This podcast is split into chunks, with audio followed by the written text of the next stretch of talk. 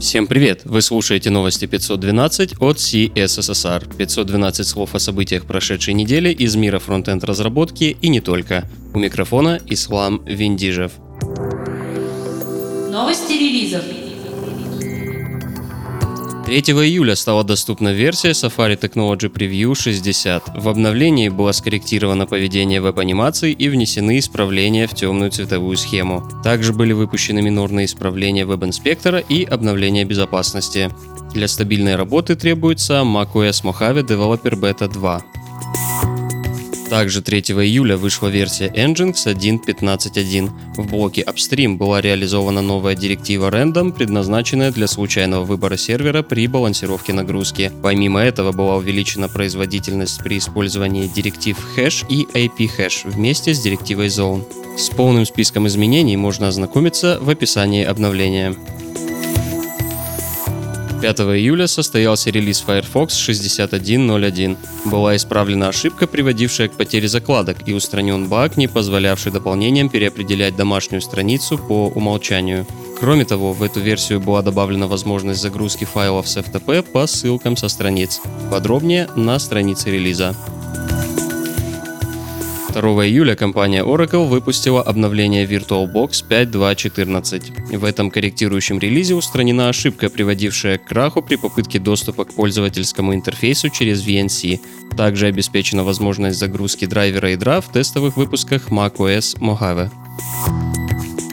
4 июля вышла версия Node.js 10.6.0. Была добавлена экспериментальная промиссифицированная версия модуля DNS, а также ряд других небольших улучшений. Подробнее в официальном блоге. Интересные публикации. На этой неделе в нашей подборке статья Джозефа Медли на портале Google Developers о технологии дополненной реальности в вебе. В статье можно ознакомиться с вариантами применения и примерами кода, на основе которых можно попробовать написать собственное AR-приложение. Для начала работы с экспериментальной возможностью понадобится смартфон с Android O и выше, Chrome Canary и установленный AR Core.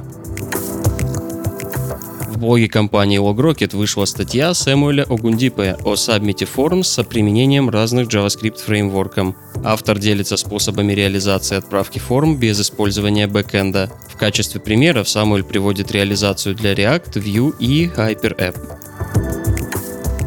Также на этой неделе в нашей подборке статья разработчика Джонатана Саринга о лучших библиотеках для Vue. Автор делится библиотеками, которые считает самыми полезными превью разработки, а также делает короткий обзор каждой из них. Подробнее в оригинальной статье. Другим новостям. На этой неделе поисковая система Яндекс на деле подтвердила свой слоган «Найдется все». Вечером в среду, 4 июля, пользователи обнаружили, что в поисковой выдаче Яндекса оказались незащищенные настройками приватности файлы Google Docs, некоторые из которых содержали пароли и личную информацию пользователей. После поступления жалоб документы были убраны из выдачи. Компания Яндекс сообщает, что обратилась в службу безопасности Google, чтобы разрешить проблему.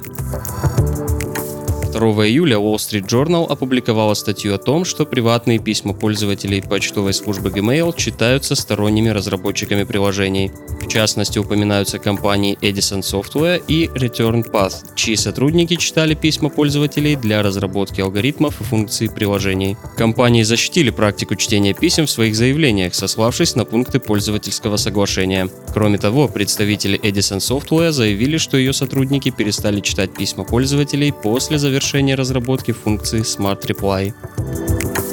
Все ссылки на инфоповоды и сопутствующие публикации ищите в описании. С вами был Ислам Виндижев. До встречи через неделю.